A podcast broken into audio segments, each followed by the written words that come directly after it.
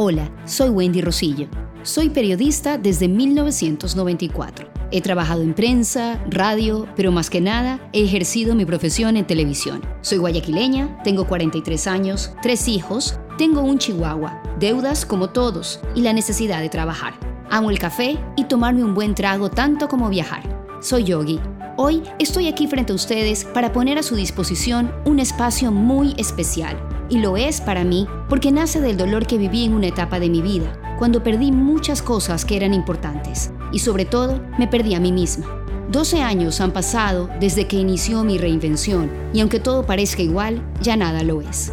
Pero gracias a eso que viví, inició sin saberlo mi mejor trabajo personal y profesional que tuvo inicio pero que no tiene fin, pues sigo aprendiendo, sigo descubriendo gente maravillosa y sigo avanzando, porque una vez que empiezas en este camino, la información solo sigue llegando y ampliándose, hasta hacerte reconocer que el saber mucho sigue siendo poco y que todo sumará para seguir fortaleciéndote, para que seas feliz, tengas paz y puedas trascender. Esto no es un espacio motivacional, es un espacio informativo donde encontrarás varias herramientas que existen en el mundo para trabajar en ti. Créanme, no hay una sola verdad. Respuestas hay muchas, opciones de caminos también. No soy nadie para decir qué se debe hacer y tampoco es mi objetivo. No tengo los cinco pasos para la felicidad o el único método para sanar. Voy a hacer lo que sé hacer mejor y me apasiona, y eso es dar información y contar historias. Te presentaré a muchas personas que ofrecerán su vida y su camino para que tú veas con cuál te identificas y escojas el mejor para ti. Pero te aseguro que de todos aprenderás. Bienvenidos a Trascender.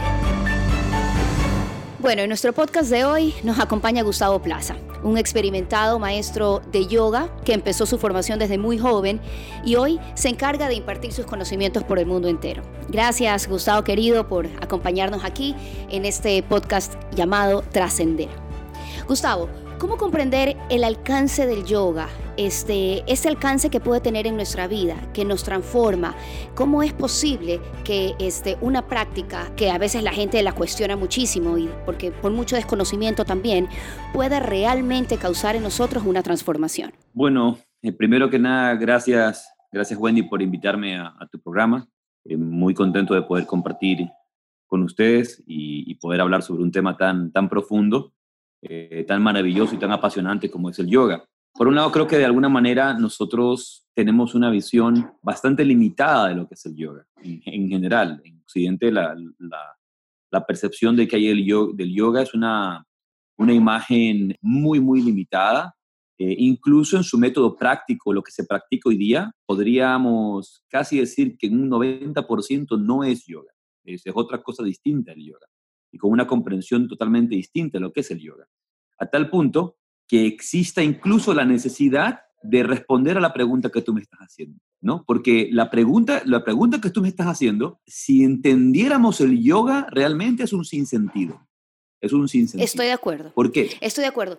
Pero justamente la importancia de explicarlo está basado en el hecho de que no se comprende, se malentiende y hay tanto que saber de esta práctica maravillosa que es necesario que vayamos desde el principio para poder luego en nuestra conversación seguir adentrándonos en cómo la persona que puede practicar yoga puede encontrar muchísimas cosas para que cambien y fortalezcan su vida. Exacto. Mira, una de las, de las justo, una de las cosas que, que yo de, eh, de ejemplificar hace unos días era de que, por un lado, nosotros el yoga en Occidente lo hemos venido a comprender y aquí es donde hay que, definir dos, cosas básicas. La, una es que, qué es lo que yo entiendo por yoga y qué es lo que el yoga es para mí. Eso es un tema. Y qué es lo que el yoga realmente es. Que son dos cosas que no necesariamente van a ser lo mismo, ¿verdad? Entonces, por un lado está el aspecto de qué es lo que yo creo que el yoga es.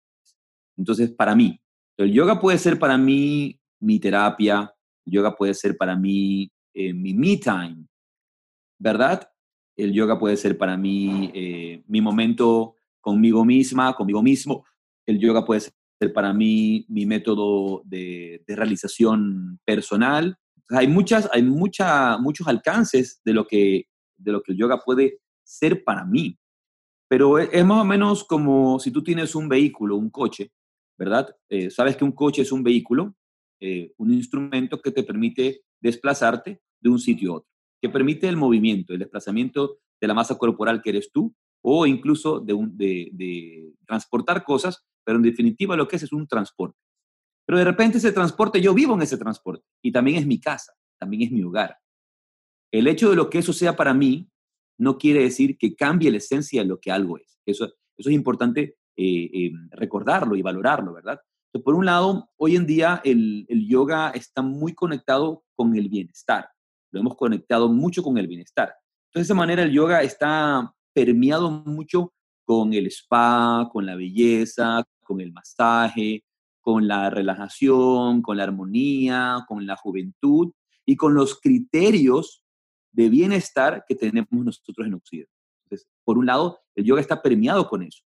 Eso hay que, recordarlo y aceptarlo, saber, saber que es una realidad, ¿verdad? Y luego está que por el otro lado, el yoga ha sido entendido dentro de un, de, un marco casi deportivo, acrobático y hasta competitivo, donde el yoga se empieza a permear ya con, con, la competencia, con la acrobacia, con, la, con exigencias corporales que realmente en la tradición del yoga, el yoga no tiene.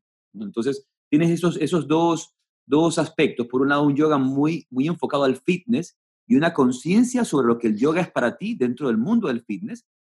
Y por el otro lado, una conexión mucho con el tema del bienestar, donde va más con la belleza y la salud.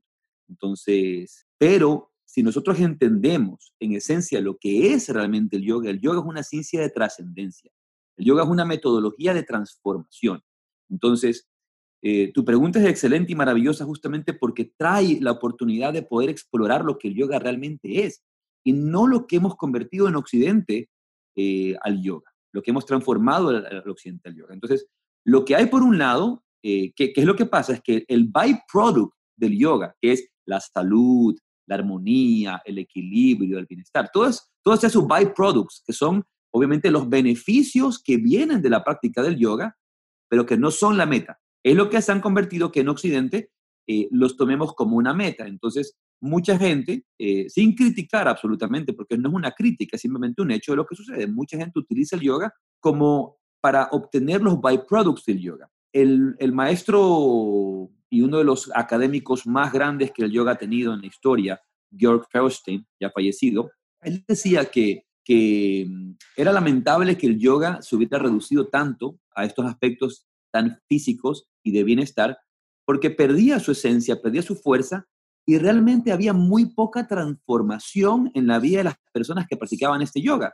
Sin embargo, seguía siendo efectivo, seguía siendo un método muy efectivo para relajarte, para serenarte, para sentirte bien contigo mismo y para ir poco a poco abriendo, abriendo esas capas de la vida trascendente, esta trascendencia como lleva tu nombre, tu programa tan hermoso, eh, ¿verdad? Pero que al, no darle este aspecto de, efecto transformador, que es, lo que, es lo que realmente el yoga es, en una comprensión más clara, más completa, más vasta, eh, la, gente muy poco llega a transformarse por medio de esta práctica.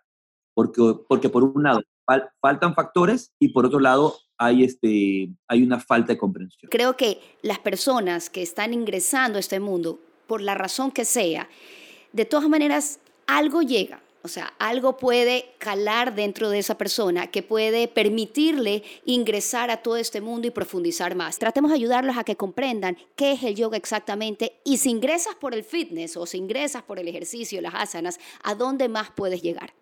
Yo opino al 100% como tú. Creo que cuando una persona, eh, sea la que sea, se acerca a la práctica del yoga y más que sea uno en esas escuelas, en esos gimnasios, en esos sitios, empiezan a, tomarle un poco más de importancia empiezan a querer profundizar, a leer libros, a de repente buscar maestros o, u otros maestros eh, oportunidades para profundizar en esas prácticas, eh, eso es súper valioso y está haciendo un cambio, está haciendo una transformación, aunque sea uno en, mil personas, uno en un millón, igual es una transformación, igual algo está sucediendo. Ahora, yo creería que una de las cosas importantes en el, camino de esta comprensión es la necesidad eh, de la lectura, del estudio, de, empezar a buscar literatura. Si, si realmente tú quieres transformarte, quieres entender lo que el yoga es, creo que lo primero que tenemos que hacer es, es de alguna manera, empezar a conectar con el conocimiento, con el entendimiento de algo. Te pongo un ejemplo básico. Si a ti realmente te gustan las artes marciales, por un lado vas a practicar, por otro lado te vas a formar en su historia, por otro lado te vas a formar en sus técnicas, vas a ir a seminarios, vas a ir profundizando poco a poco, paso a paso, en, distintos aspectos de la totalidad de esa práctica, ¿verdad? Que, que te guste. O por ejemplo, si te gusta la literatura, eras aficionado a la literatura, entonces y quisieras, por ejemplo, perfeccionarte, profesionalizarte en ese, en ese campo, una, una de las cosas que vas a hacer, por supuesto, es empezar a leer más, buscar información, eh, buscar estructuras, pedagogías, metodologías que te permitan, que te permitan conocer más acerca de eso, igual con la música, igual con cualquier otro tipo de, de arte, con cualquier otro tipo de actividad en la que tú quieres perfeccionarte, quieres profundizar. Entonces el yoga es un vasto mundo. Por un lado, comprender que en el yoga tenemos metafísica, en el yoga tenemos filosofía, en el yoga tenemos psicología. Los primeros yogis fueron los primeros psicólogos. El yoga es ciencia psicosomática, el, yoga es mística. El, yoga tiene un, componente espiritual sumamente profundo, un, componente maravilloso. Entonces, en este vasto mundo que es el yoga, por un lado, va a tratar el aspecto somático, el aspecto psicosomático, el aspecto psicomental, el aspecto psico, psicoespiritual del ser humano en toda su vastedad. Una de las cosas que a mí más me apasiona es la capacidad y la totalidad del yoga, a tal punto que uno puede afirmar que no hay absolutamente nada en lo que se refiere a ciencias psicosomáticas, ciencias eh, eh, psicoespirituales, métodos meditacionales, que no sean parte del yoga o que hayan partido del yoga. Todo lo que nosotros vemos hoy día, desde técnicas de, budismo eh, o el, budismo tántrico, el yoga tántrico del Tíbet, o técnicas de taoísmo, del tai chi, el qigong, el qigong, eh, metodologías de meditación de incluso de las escuelas del Zen, eh, todos, todos tienen su punto de partida en las conexiones de las escuelas meditacionales de la tradición del yoga de la India. Eso es sumamente importante eh, reconocerlo. Y, por ejemplo, mira, un paréntesis muy corto. En el caso del Buda, el Buda recibe las técnicas de meditación, principalmente de las escuelas de yoga, de las escuelas de meditación de los yogis.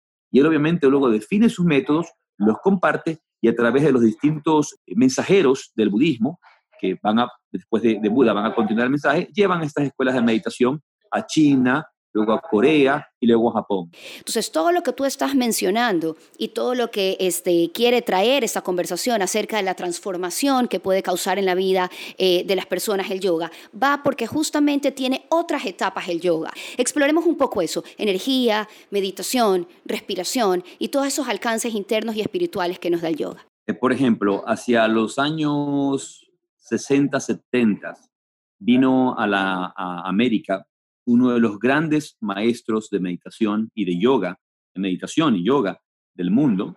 En ese momento su nombre de pandit era Panditu Sharbut Arya. Posteriormente, cuando toma los votos de monje, se convierte en Swami Vedabharati. Y dice que él hizo una conferencia, hizo una conferencia, una presentación, una clase de yoga, y se dio cuenta, por primera vez entendió que en Occidente, cuando la, cuando la gente decía yoga, pensaban que eran ejercicios y él, él, él, acaba de llegar de la India y nunca, nunca había tenido esa experiencia. Él estaba hablando por horas acerca de la filosofía de Patanjali, la psicología y el entendimiento de la mente. Y la gente pensaba, cuando él hablaba de yoga, la gente pensaba que él estaba hablando de ejercicios. Entonces, lo primero que hay que entender es que yoga, cuando hablamos de yoga, yoga es meditación. Yoga es meditación. Definido en el Yoga Sutra, definido en el Yoga Sutra es yoga es silenciar la mente.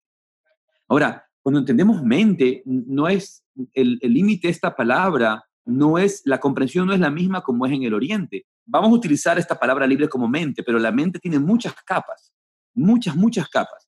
Entonces, el mundo de la mente, el mundo de la conciencia es un mundo extremadamente eh, eh, eh, vasto, con cientos de capas, cientos de niveles, de, de, potencias, de energías, en la cual entendemos un mundo que tanto Sigmund Freud como Carl Jung trataron de explorar acerca del con el inconsciente colectivo, etcétera, etcétera, etcétera.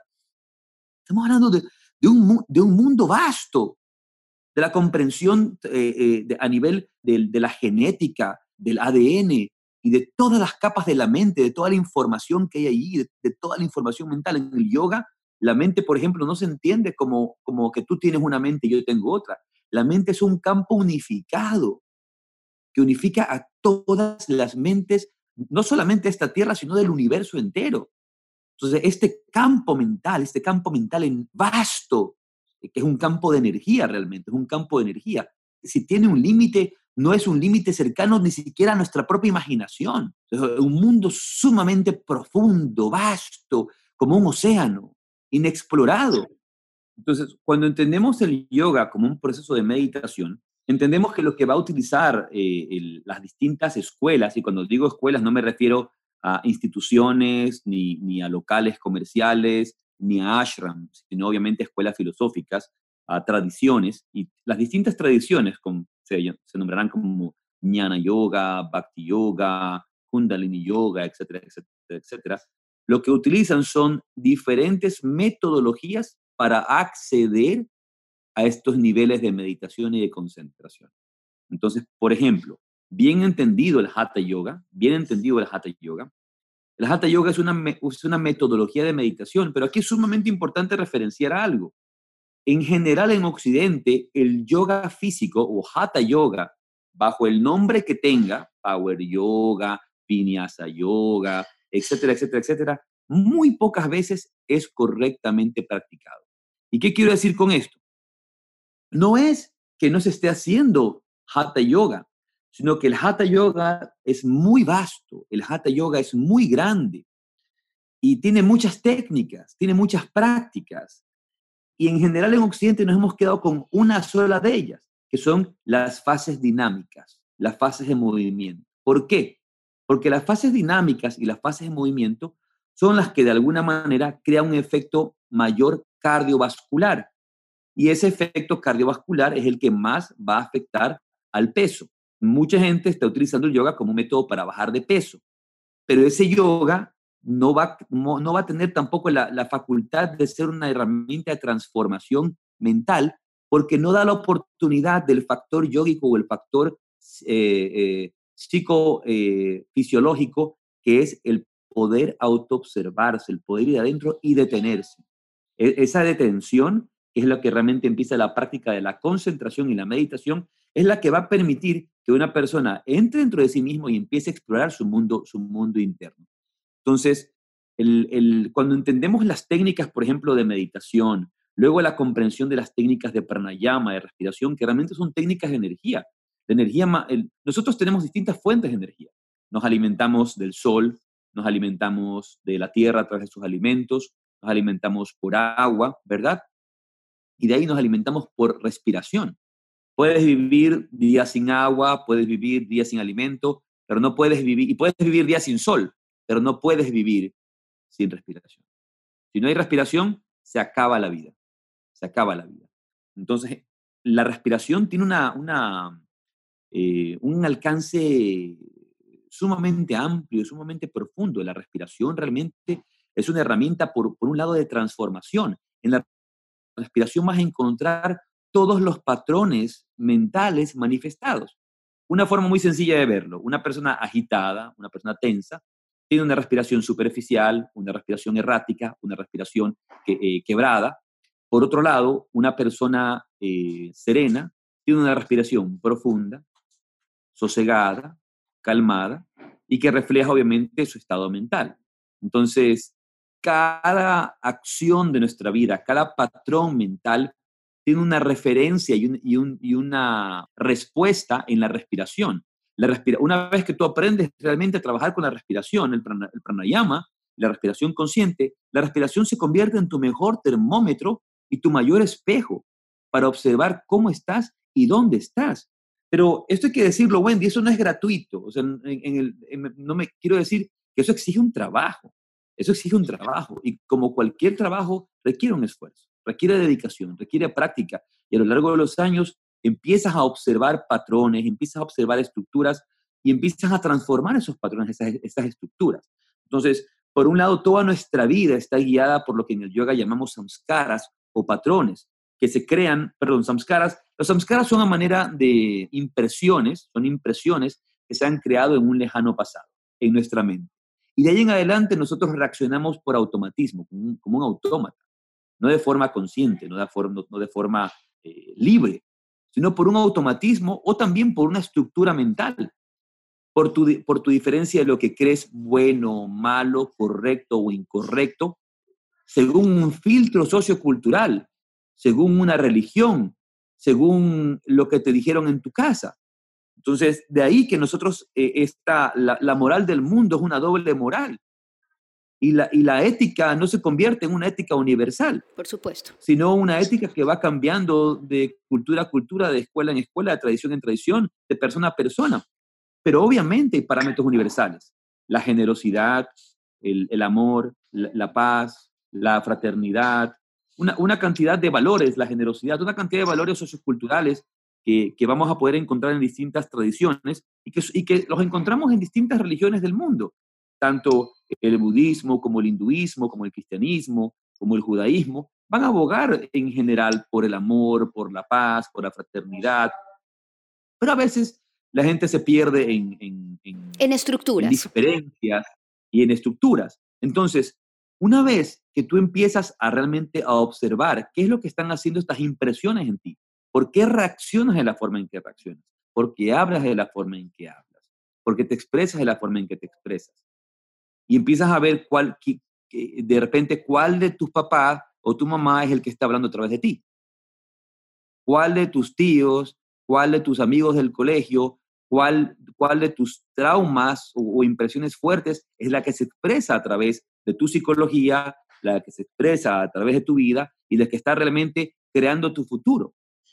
Muchas veces lo que hacemos es simplemente repetir y estamos en el mismo círculo vicioso todo el tiempo. Es aquí donde la meditación y esa constancia de la que tú hablas, de esta práctica constante, los pranayamas, de la meditación, es donde llega, es como como que ingresas de alguna manera en ti y sin darte cuenta comienzas a limpiarte, comienzas a actuar de manera diferente. ¿Cómo poder explicar ese poder? Como que se apodera de ti y a través de esta práctica puedes simplemente poder ver todo de nuevo desde otra óptica. Bueno, realmente en, eso sí hay que, hay que mm, replantear. No, no, no hay tal cosa como no darte cuenta, porque lo primero que desarrolla el yoga es la toma plena de conciencia, la toma plena de conciencia.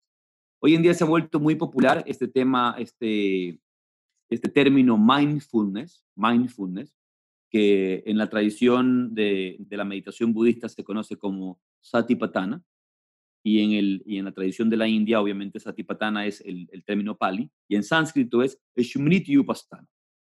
Y esta atención plena es la herramienta más poderosa que tiene el yoga, el desarrollo de la atención plena, de la conciencia plena en cada instante, en cada momento. Entonces, inmediatamente tú empiezas a darte cuenta de qué es lo que está sucediendo en ti. Y en el instante en que empieza a hacer la transformación, como decía antes, la transformación no va a ser, como no es gratuita, porque has hecho el esfuerzo y has visto cómo se va transformando tu forma de reaccionar ante tales o cuales situaciones, o ver tus patrones mentales y elegir reaccionar hacia ellos o no. En, general no podemos, por ejemplo, elegir cómo nos sentimos. No puedo elegir cómo me siento, no, no puedo elegir las emociones que llegan a mí. Las emociones son un torbellino que vienen y van. Una chica, profesora de yoga, me mandaba un mensaje hace un par de días, me decía, me siento tan bien, me, siento tan, tan, tan, bien, tan feliz. bueno, qué bueno que te sientas así hoy, porque mañana a lo mejor eso va a cambiar. Entonces, eh, el, no le podemos dar tanta importancia y tampoco una eternidad a a las emociones. Las emociones son como las estaciones, las emociones son como el clima, está en constante movimiento. Y eso es natural, la mente está en constante movimiento, eso es algo natural. Van a tener mucha regulación, nuestra, nuestra, vida, nuestra vida del mundo va a tener mucha relación con lo que el yoga llama los tres gunas o las cualidades de la materia. Eso en la cualidad del tamas, rayas y sattva.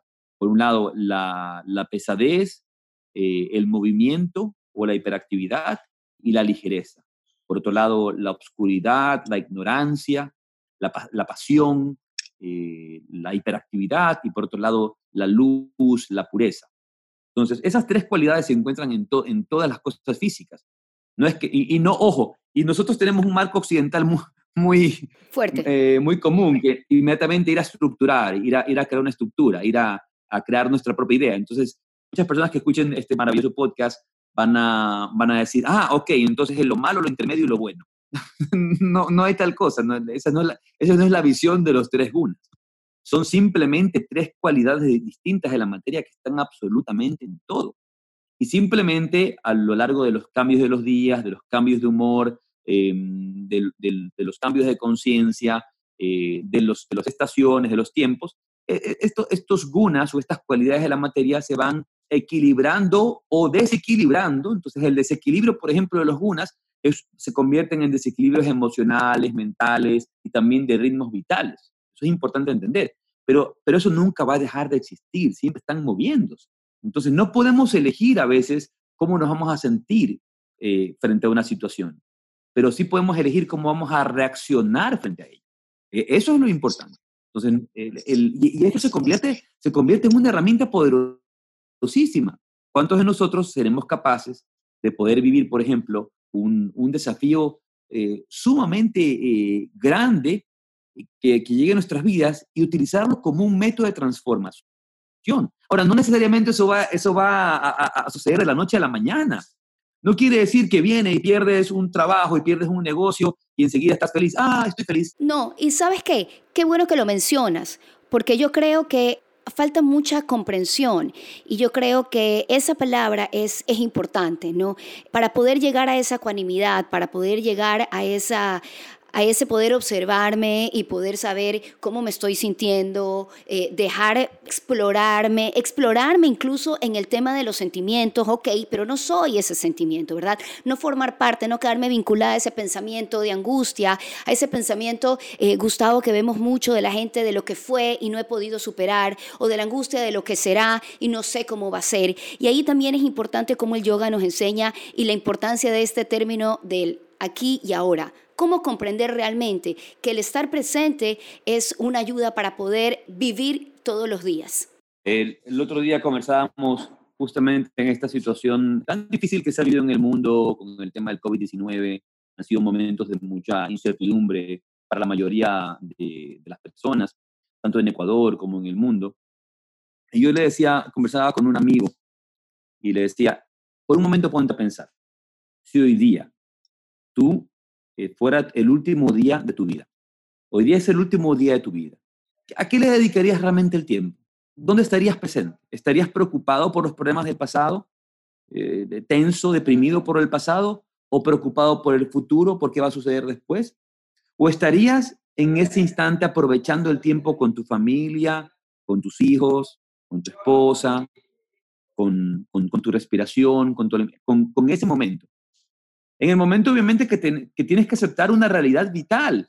Una de las cosas que yo he visto mucho en este, en este tema, en este, en este tiempo, y que a mí me apena muchísimo y me apena, me apena decirlo, eh, es este aferrarnos a la vida limitada del cuerpo como que fuera la, última verdad y, y, la única verdad, cuando la verdad de la vida es la muerte. O como diría mi maestro, el padre Dávila, la realidad de la vida es más vida después de esta vida. Eh, a nivel físico el cuerpo se transforma y vuelve a ser parte de los elementos, vuelve a ser parte de, todo este eh, campo energético molecular, atómico. Mi, mis fibras eh, de carbono empiezan a ser parte una vez más de la naturaleza. Mi cuerpo va a, ayudar a, que se puedan, puedan nacer nuevas plantas que puedan tener vida, ¿no? A, fecundar nueva vida a través de una vida que, que, está transformándose, ¿verdad? Un cuerpo que se desintegra.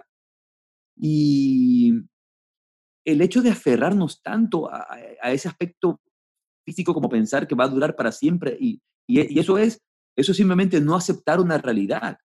Viene la, la, necesidad de la comprensión y de la sabiduría para poder ver la vida tal y cual es y aceptar la belleza de la vida tal y cual es. Entonces, en ese momento que tú aceptas esa realidad y sabes que tarde o temprano este cuerpo se va a ir y que no vas a estar más. ¿Sirve de algo estarse preocupando por el futuro? ¿Sirve de algo estar, estarse eh, lamentando por el pasado? ¿O, ¿O, no va a ser más bonito, más rico vivir el presente y disfrutarlo, gozarlo? Y de ahí nace mi siguiente pregunta, ¿y cómo el yoga nos puede eh, ayudar a trascender esa personalidad, a trascender esos, esos conocimientos y el famoso ego? Bueno, ahí es donde viene el, el trabajo dedicado del yoga, que es justamente silenciar la mente. Silenciar la mente. La comparación que se suele hacer es que la mente es como un lago. Y ese lago está en, en movimiento de ondas por el efecto de, de, distintas, de distintos torbellinos, ¿verdad? De viento, por ejemplo. Y, y esta agitación en el lago de la mente, en el lago que es la mente, evita que nosotros seamos capaces de observar el reflejo de la luna llena en la noche. En cambio, cuando esa mente, cuando ese lago se calma por completo y ya no hay una sola onda, en ese instante el lago de la mente es capaz de reflejar la imagen perfecta de la luna. A tal punto, a tal punto que no sabes si la luna está arriba o si la luna está abajo. ¿Qué haría en este momento la mente? La mente se convierte en un espejo, capaz de reflejar tu auténtica identidad, lo que tú realmente eres, conciencia pura. Y, eso que vivimos cuando realmente no, no sé realmente quién soy, porque mi sentido de, identidad está confinado al cuerpo, un cuerpo que se va a acabar, un cuerpo que no es eterno. Pero en el, en el campo del yoga, donde obviamente la visión del yoga es teísta eh, y la, la, existencia, la trascendencia después de, esta vida está en, en, en, el más allá, en la plenitud de la conciencia, un tema en el que no me quisiera meter en, profundidad, por lo menos no en este momento, pero una vez que, que somos capaces de observar y darnos cuenta quién realmente somos, la relación que tenemos con el cuerpo, con la mente cambia porque dejamos de tener la identificación con él. No es que dejas de tener un cuerpo, no es que dejas de sentirlo, no es que dejas de tener una mente, no es que dejas de experimentar estados mentales, es que tu sentido de identidad cambia. Por eso se suele decir que el yoga es la ciencia de la realización del ser, ¿verdad? La ciencia de la realización del ser, donde yo realizo, I realize, en inglés la traducción es realization of the self, self o self-realization, yo realizo al ser, realizo lo que realmente soy o entiendo, comprendo, no de una manera intelectual, sino de forma de experiencia directa, sé quién soy, como conciencia pura y no como un cuerpo limitado. ¿no? Entonces, todo el meollo, perdón, todo el meollo de la práctica del yoga, toda la práctica del yoga va a ser la búsqueda de la, de la calma de la mente para que una vez que esa mente se calme y que deje de hacer todo ese trabajo de juzgar, de reflexionar, de decir, de preocuparse, si el pasado, si el futuro, mis estructuras, no, no, no, todo eso se calla, todo eso se calla. Y no, es que no, es que deja de existir, simplemente se silencia. En el instante en que eso se silencia, yo soy capaz de saber dónde estoy yo parado y quién soy yo, mi auténtica naturaleza. Y desde allí poder lidiar con cualquier cosa que tenga en mi vida de una forma más consciente, más proactiva. Entonces, esa visión del yoga es regresar a la fuente, a tu auténtica esencia, al entendimiento de lo que tú realmente eres como, como un ser espiritual, pero por experiencia, no, no, por conceptos, no por ideas, y en esa experiencia a la experiencia divina, a tu unidad eh, divina con Dios. Te agradezco, Gustavo, por compartir este conocimiento que pues eh, las personas podrán eh, discernir si consideran que es cierto o no cierto, si lo quieren aplicar o no. La información ha sido entregada en todo caso. No sé si quieras terminar con, eh, con alguna idea final y si no, pues agradecerte por haber estado con nosotros y compartir este, estos minutos que son de servicio también. Realmente el tema del yoga y la práctica del yoga, el camino del yoga es apasionante, es realmente un sendero maravilloso en el que simplemente eh, te das cuenta que lo único que es la constante expansión, el, el constante crecimiento y tu personal evolución eh, mientras pasan los años, mientras pasa el tiempo. De ahí también pues, decirle a las personas que no necesariamente se sientan descorazonadas o piensen que no están haciendo nada al respecto cuando van de repente a centros de yoga, que quizá no dediquen mucho tiempo a la meditación o, o, no consideren que eh, son yogas un, poco más espirituales, por así decir. El yoga es sumamente efectivo, sea, sea que sea en la forma que se practique, eso hay que recordarlo, es sumamente efectivo. Y muchas veces eh, lo que estamos haciendo en estos centros o en estos sitios de yoga eh, no, es que no son yoga, y eso hay que recalcarlo, sino que son partes centrales o técnicas puntuales de una gran totalidad. Entonces, lo, que uno puede hacer es a veces acercarse a su profesor, decirle, mira, me gustaría mucho profundizar en un poco más en la meditación o hacer esto. Y es muy posible, a veces los profesores eh, en ciertos lugares tenemos que cumplir ciertos tiempos, eh, hacer ciertas prácticas que se, nos han sido solicitadas y, no siempre se puede enseñar lo que uno quiere. Entonces, si un alumno, un, practicante se acerca al profesor y le dice, mira, quiero hacer esto, esto, otro, si él no puede hacerlo, seguramente en su generosidad te va a recomendar dónde ir, quizá ir donde su propio profesor, sus maestros u, otra, u otras entidades que puedan realmente cumplir las necesidades de, un estudiante. Entonces, eh, de ninguna manera sentirse descorazonados, confiar siempre en sus profesores, confiar siempre en sus mentores y hablar con ellos siempre abiertamente, abiertamente. Eso es esencial el camino del yoga, la necesidad de tener esa confianza y esa apertura.